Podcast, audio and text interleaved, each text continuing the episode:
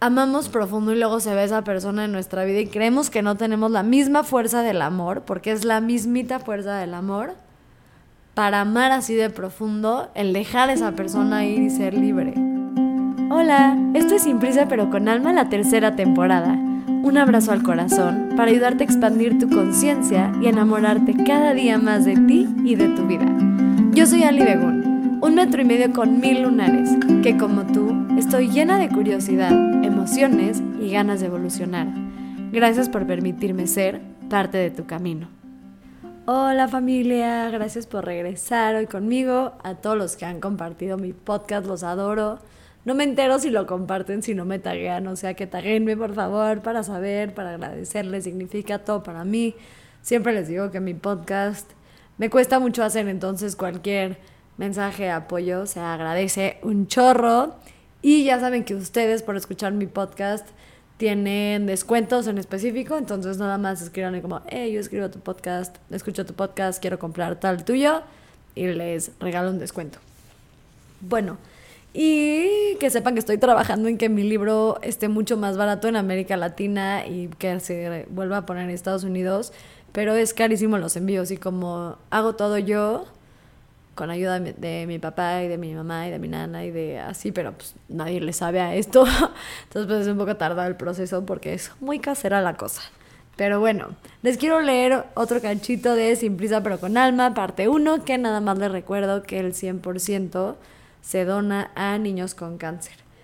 Y escogí este porque hoy vamos a hablar como de tal vez mini frases, son como, no estoy segura si voy a poner la última, vamos a ver cómo nos sentimos, pero siete o ocho frases que a mí me han cambiado la vida, como conceptos que me encantaría, que tal vez no todos te van a caer y vas a como abrazarlos, pero con que uno se te grabe en el alma, yo me doy porque hice mi chamba.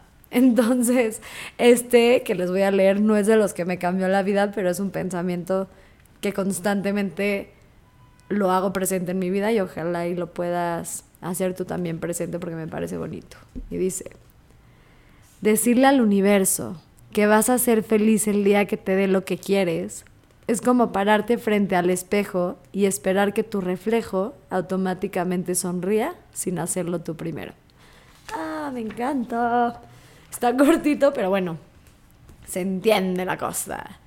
Y ahora sí, vamos a entrar al tema de hoy, que son como, no sé si son consejos de vida, pero son conceptos de vida, digámosle mejor, que a mí me han ayudado mucho a moldearme en la persona que soy yo y que obviamente me queda mucho por trabajar. El primero que quiero hablar es que la vida no cambia por chance, cambia por elección. ¿Cuántas veces no le rezamos al universo, pedimos, lloramos, anhelamos, hacemos todas estas cosas de manifestación, intentamos dejar ir a alguien, siempre no sé por qué pongo este ejemplo, pero escribiéndolo en un papelito y quemándolo con canela y todas estas cosas, que sí hay una parte que funcionan, pero la vida no cambia solamente pidiéndole al universo que cambie. El universo siempre está a nuestro favor y nos va a ayudar, pero somos seres espirituales viviendo una experiencia humana donde parte de nuestra magia es que tenemos un cuerpo humano, una mente, un todo que puede ayudar al universo a co-crear esta vida que tanto queremos. Entonces, yo cuando quiero que mi vida cambie, sé conscientemente que tengo que tomar las riendas de mi vida y hacer que las cosas sucedan. Y lo más padre y lo más chistoso que me he dado cuenta constantemente en mi vida y en la vida de las personas que me rodean que sucede es que cuando tú das un paso adelante, el universo da 100 por ti. Cuando tú realmente te haces responsable de tu vida, la vida te ayuda y te apoya. Pero es una elección cambiar el rumbo de tu vida, es una elección que a veces viene con partes que tenemos que dejar atrás, que obviamente son dolorosas, personas que tenemos que dejar atrás, que duele, pero no es solamente pedirle al mundo que lo quiero dejar ir y ya, sino realmente hacer el trabajo, que quiero ser autora, pues no es nada más pedirle al universo que quiero ser autora, es pararme todos los días, escribir aunque me dé flojera, publicar cosas que no tienen éxito, publicar cosas que tienen éxito. Es una elección constante de todos los días. Si no escucharon mi capítulo pasado y esto les resonó, es de lo que más hablé. Entonces, para que pues, le pongan pausa a este y se vayan al otro. y ya luego regresan a este. El segundo punto, o el segundo concepto que te quiero dar, es que nunca vas a recibir eso que tanto quieres hasta que no sientas que realmente te mereces eso que tanto quieres. Somos los mejores metiéndonos el pie entre no saber poner límites, que diría que es de lo que más nos cuesta trabajo, no sentirnos suficientes, no apreciar realmente nuestro valor, no entender que sí nos merecemos la vida de nuestros sueños, y este me lo estoy diciendo a mí, somos los que más nos metemos el pie en hacer que las cosas sí pasen. No sé por qué voy a poner este ejemplo, pero a mí me encantaba un güey, ya lo había puesto en otro ejemplo, creo que está en mi libro, pero me encantaba un güey. Y yo decía, no, nunca me va a pelar, nunca me va a pelar, nunca me va a pelar. Me peló. Y cuando me peló, como por yo no sentirme lo suficientemente guapa, inteligente, buena onda, bondadosa, lo que sea, por yo no sentirme suficiente para ese güey, por más y que ese güey quería mi energía, mi vibra, mi forma de actuar, mi no poner límites, porque si yo ponía límites sentía que lo iba a perder, entonces prefería no poner límites, todo eso hizo que lo perdiera. Entonces nunca voy a recibir eso que quiero, aunque la vida me lo dé, si yo no siento que me lo merezco. Igual pasa muchísimo con el dinero. Yo me considero una persona que le gusta mucho aprender, ¿no? Y, todo el tiempo estoy estudiando y como que sé mucho de lo que hago, le echo muchas ganas, mucho amor, no es como que nada más una chamba que tengo. En especial, por ejemplo, me pasa en mis breathworks, en mis respiraciones, las sesiones privadas, siempre me da pena decir el precio, porque cuestan 2.800 pesos, pero si lo hago por menos, me siento mal conmigo misma de que no es muchísima energía, te has preparado muchísimo, estudias esto todos los días, sabes de energía, bla, bla, bla. Pero me da pena, entonces cuando voy tengo muy pocos clientes porque como me da tanta pena lo que cobro por hacer mis sesiones, aunque sé que es lo que valen, yo solita no les hago publicidad. Entonces nunca me va a pagar la gente los 2.800 pesos que me merezco por mi chamba porque yo solita soy la que se está metiendo el pie. Entonces te voy a dejar aquí una tarea. En el pasado te dejé que vayas a mi episodio pasado para que vayas escuches. En esta, si esta es la que resonó más contigo, es que te fijes que es esa cosa que quieres tanto. Y también lo dejé en el episodio pasado, pero te des cuenta cuál es el pretexto que te pones para no alcanzarla y que solamente durante una semana trabajes en esa creencia. ¿no? En la creencia de no soy suficiente, de no poner límites. Y algo que a mí me ha ayudado, que tal vez puede ayudar a alguien igual con los límites en especial, me ayudó, es que a mí me cuesta mucho poner límites, entonces cuando pienso, ya voy a ser una persona que pone límites siempre, me cuesta muchísimo trabajo, pero digo, solo mañana voy a poner límites. Entonces intento solamente un día a la vez, como alcohólica anónima, poner límites un día. Y al día siguiente igual y no lo hago, pero en vez de tratar de cambiar esta creencia que la llevo teniendo tantos años de un día al otro, es un día a la vez. En, en esta área de mi vida voy a poner límites. Y cuando ya lo logro, pongo límites en la que sigue. Por ejemplo, para mí es muy fácil en estas alturas poner límites con mis amigas. Entonces ya logré eso. Soy buena poniendo límites con mis novios, con mi novio más bien ya lo logré, pero sigo siendo malona poniendo límites en la chamba, entonces apenas voy en esa área, ¿no? Y soy como muy noble conmigo en este proceso que me cuesta mucho trabajo. El tercero es que el amor propio no se trata de amarte y no hacer nada al respecto. El amor propio se trata de amar tu versión más auténtica y respetarla lo suficiente para lograrte convertir en tu mejor versión posible. Y a lo que voy con esto es que a veces creo que el amor propio se confunde, y hablé un poquito de esto hace dos episodios, entonces escuchen ese, pero se confunde un poco con me amo y así soy y pues que me ame quien quiera, ¿no? Como este de que así soy y me vale madres. Y no, en realidad el amor propio es como me amo, así como soy, en mi caso, así de comparadora, ¿no? Que es una maña mía que no me gusta. Así como me comparo con todo el mundo, me amo. Pero me amo lo suficiente y me respeto lo suficiente para trabajar en querer ser una versión mejorada mía. Pero eso no significa que hasta que no me deje de comparar no me merezco mi amor. Me merezco igual mi amor aunque me siga comparando con la gente.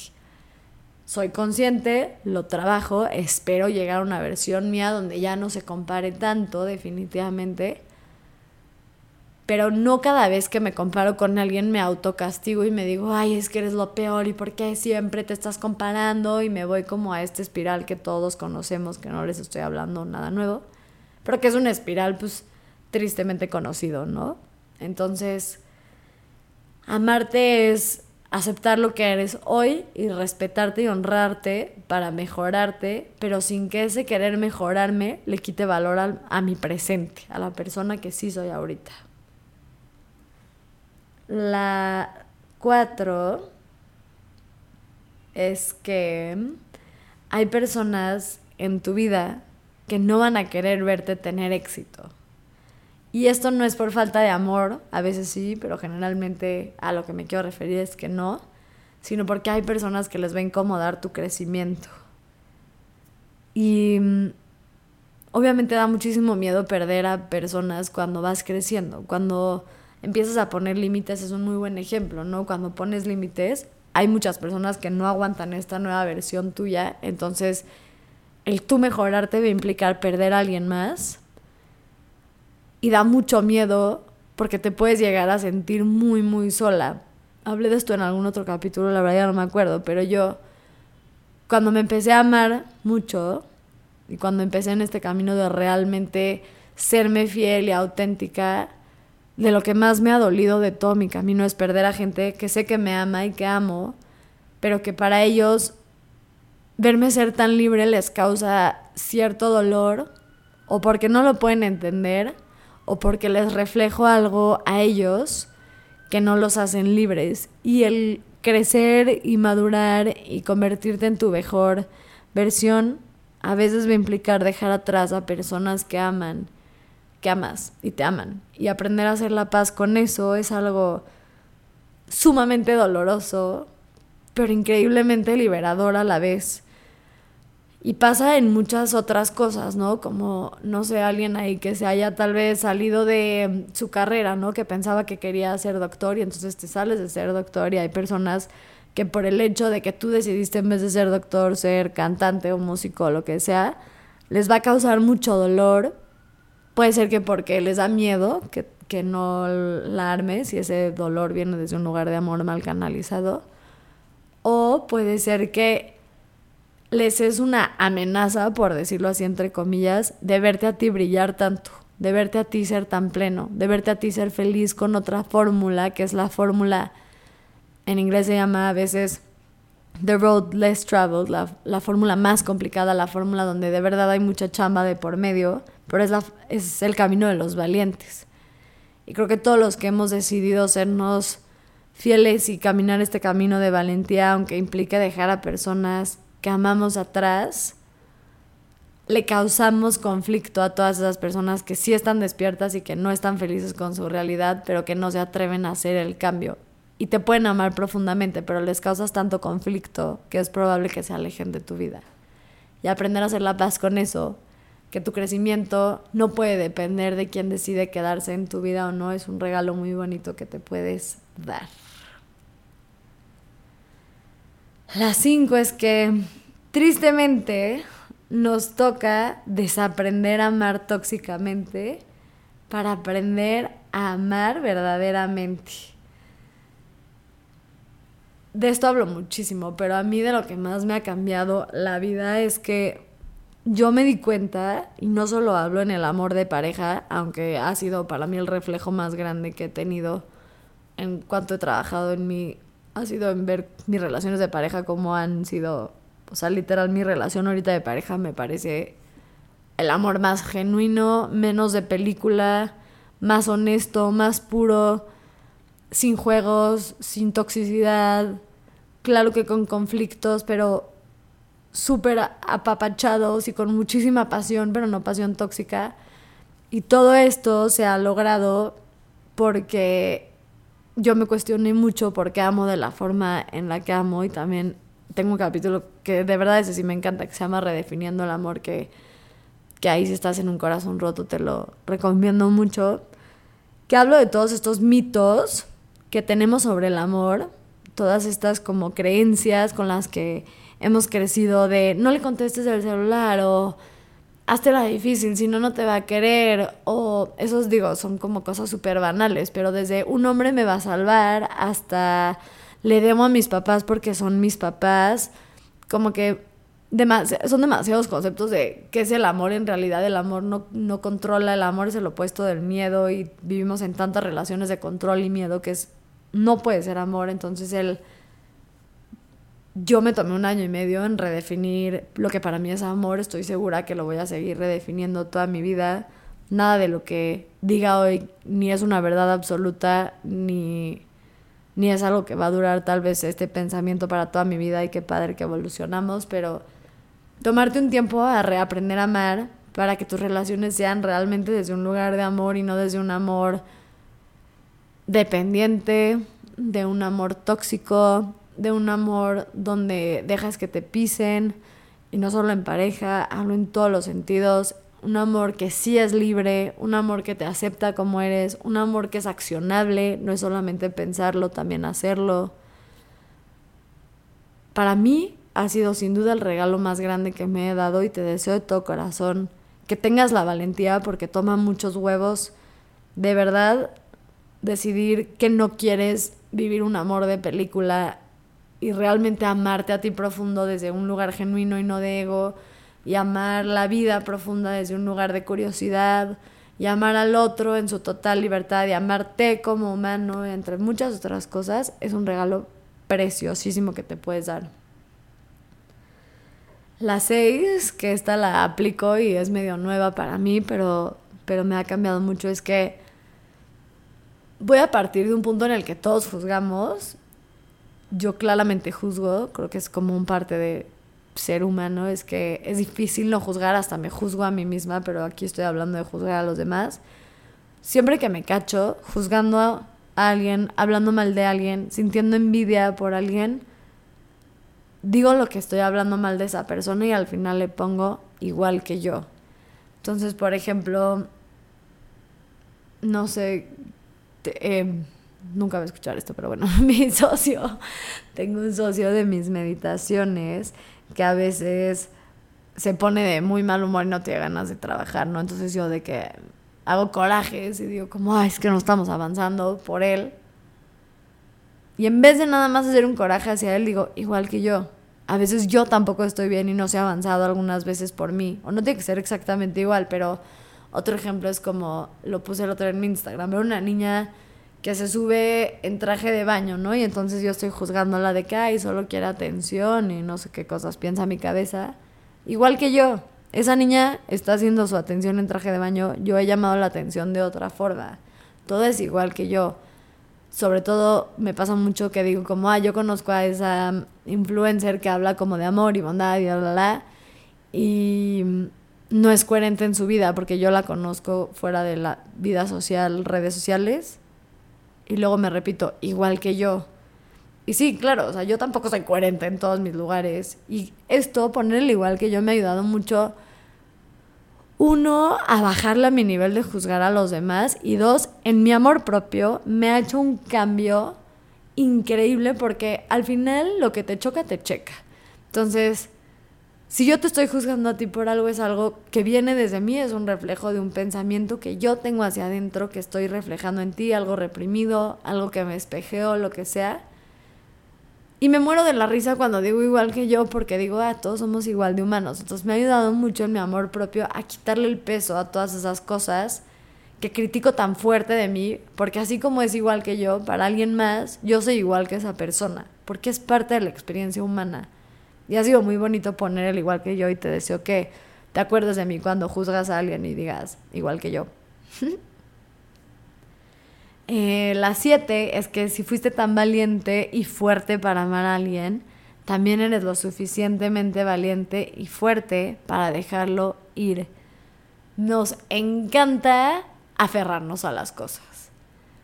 Toma muchísima valentía amar a alguien, aventarte de ese precipicio y alguien no es solo de pareja, amar un trabajo, amar una mascota, o sea, todo. En mi caso me pasa con la muerte, pero lo vamos a hablar con el amor de pareja porque creo que es donde más va a hacer clic. Es que amamos profundo y luego se ve esa persona en nuestra vida y creemos que no tenemos la misma fuerza del amor, porque es la mismita fuerza del amor para amar así de profundo, el dejar a esa persona ir y ser libre. Y mientras más te repitas que no lo puedes dejar ir, te lo prometo que no lo puedes dejar ir, pero así como hiciste tal vez un esfuerzo en enamorarte o te soltaste o soltaste miedos para enamorarte, tienes esa misma capacidad para regresar ese amor y hacer esa misma energía de amor que hiciste para enamorarte, regresar para dejar ir. Dejar ir también es un acto de amor increíblemente grande. Todos nos merecemos ser libres de cualquier lugar y persona que ya no queremos estar a habitar. Y dejar ir toma igualito, muchísimo amor, en especial también el propio. Si fuiste tan valiente para regalarle ese amor a alguien más, también te mereces darte ese amor y esa valentía tan profunda a ti mismo. Entonces sí puedes, de verdad sí puedes. Deja de repetirte que no, porque no saben cuánta gente me escribe, no puedo dejarlo ir, neta, ya trate todo es un proceso larguísimo, doloroso a veces, que toma muchísimo, pero sí puedes, de verdad, todos los humanos somos capaces de hacerlo. Y yo sé que tú eres capaz de hacerlo. Y el último que sí me dio este tiempo de decir, que esto a mí me ha dolido últimamente, pero la quiero decir, es la 7, es aprende a tener orgullo de lo lejos que has llegado aun cuando tal vez no sea el lugar donde pensaste que ibas a llegar. A mí mucho tiempo, y tal vez alguien se va a espejear con esto porque se lo escuché también una niña en una meditación y sentí paz. Este, mucho tiempo me dio pena, no pena, miedo pedirle al universo y como que visualizar, imaginarme mi futuro y todo, porque me daba mucho miedo que no se cumpliera eso que estaba pidiendo. Entonces decía, no quiero la desilusión de intentar manifestar algo y que no se dé. Y yo ya me creé en mi mundo y en mi cabeza esta fantasía y estas emociones de que sí lo voy a tener y a la mera hora no llega y me voy a poner súper triste. Y lo que he aprendido con el tiempo es que visualizar y como que querer ir hacia un lugar es nada más hacia dónde te quieres dirigir, pero no existe ninguna meta y también hablé de esto en estos capítulos, ya ni sé en cuál. Pero el soltar la meta como un resultado y simplemente utilizarla como algo que me dirige, me ha ayudado muchísimo a agradecer todo lo que sí he logrado. Yo en lo personal, hoy estoy muy personal, pero me gusta que los podcasts sean personales. Pero, por ejemplo, yo jamás me imaginé que iba a estar soltera no soltera porque ahorita tengo novio, pero llegué a mis 30 soltera. Jamás me imaginé que no iba a ser mamá, que probablemente no va a ser mamá antes de mis 33, pero eso no quiere decir que fallé en nada, porque logré hacer muchas otras cosas que no estaban en esa, en esa meta que quería alcanzar, que era tal vez casarme en algún momento antes. No quiere decir que nunca va a pasar, pero si yo basara mi éxito en si alcancé casarme antes de mis 30 o no, sería un fracaso. Pero he sido tan exitosa en otras cosas que ni siquiera me imaginé, ni siquiera me imaginé que iba a tener un podcast, que me iba a poder parar enfrente de un escenario, deseos que ni siquiera estaban en mi radar de deseos, que me iba a llevar tan increíble con mi familia, que iba a tener tantas buenas amigas, que iba a tener una comunidad de personas que no me conocen físicamente pero que me mandan una cantidad estúpida de amor todos los días que a mí me hace sentir que lo que hago vale la pena el esfuerzo enorme que hago. Eso nunca estuvo en mis planes de meta. Entonces, no puedo no estar orgullosa de mí por no haberme casado y tal vez ser multimillonaria a mis 30 años. Porque tomé la vida, siempre tomo un camino que nunca te pudiste imaginar. Nadie, si ahorita yo te digo, cómo quieres que seas en los próximos cinco años, estoy segura que le vas a atinar súper poquito a lo que quieres que sea. Y de hecho te deseo de todo corazón que no le atines a cómo te gustaría que fuera tu vida en 50 años. Entonces, bueno, Las voy a recapitular y en algunas les voy a dejar como mini ejercicios. Algo que es importantísimo antes de recapitular todas para mí es decirte que siempre les digo esto, pero lo que yo digo no es una verdad absoluta, no tengo la verdad absoluta, es solo mi verdad en el presente de hoy. Puede ser que en algún momento cambie de opinión. Toma lo que resuena contigo, procesa lo que resuene contigo y lo que no, no me escuches. Soy una humana igual que tú tratando de descifrar la vida. Esto es lo que a mí me ha funcionado, ojalá y te funcione algo. Y la otra importante es que intenta solamente quedarte con un concepto, porque a veces creemos que si leemos mil libros de cómo hacer dinero y soltar el dinero y la energía del dinero, vamos a ser millonarios. Y pues a veces estamos tan educados, o sea, por ejemplo, en el amor propio, ¿no? Ya leí 20 mil libros de amor propio, ya vi todos los videos de TikTok de amor propio, ya escuché todos los podcasts de amor propio, qué bueno. Pero el chiste no es informarte, es practicarlo. Entonces, te deseo que solo agarres un concepto de estos y que realmente lo pongas en práctica.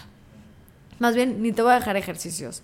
Ese va a ser el ejercicio te voy a leer los siete, ocho conceptos y lo único que quiero que hagas es que te grabes una frase, cuando la escuches, agarra un papel, una pluma, la nota en tu celular, lo que sea, escríbela y nada más hazte consciente de este concepto que es algo que quieres implementar en tu vida el resto de tu semana o hasta que se te grabe.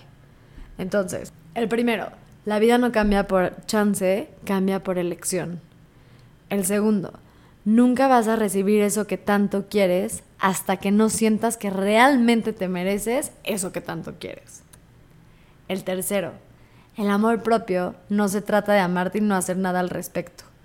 Se trata de amar tu versión más auténtica y respetarla lo suficiente para convertirte en tu mejor versión posible. La cuatro, hay personas en tu vida que no van a querer verte tener éxito, no es por falta de amor, sino porque les incomoda tu crecimiento. La 5. Nos toca desaprender a amar tóxicamente para aprender a amar verdaderamente. La 6. Cuando juzgues a alguien, aplica siempre el igual que yo. La 7. Si fuiste tan valiente y tan fuerte para amar a alguien, también eres lo suficientemente fuerte y valiente para dejarlo ir. Y la última es Aprende a tener orgullo de lo lejos que has llegado, aun cuando tal vez no sea el lugar donde pensaste que ibas a llegar. Te deseo de todo corazón que logres implementar una de estas. Ojalá y alguna te haya hecho sentido. Por favor, escríbanme. Me encantan sus mensajes. Ya sé que me tardo mil en contestar, pero es porque no me gusta estar pegada a mi celular, pero siempre los escucho y los aprecio. Gracias por compartir mi podcast. Si no le han puesto estrellitas, me harían muy feliz si le ponen estrellitas y seguir. Significa muchísimo para mí. Y nos vemos la próxima semana. Ah, y una cosa más. Si quieren un episodio de algo en específico, como que justo no ando muy creativa de ideas, me tirarían un paro enorme si me dicen como, güey, habla de esto o invita a tal persona, etc. Los quiero, bye.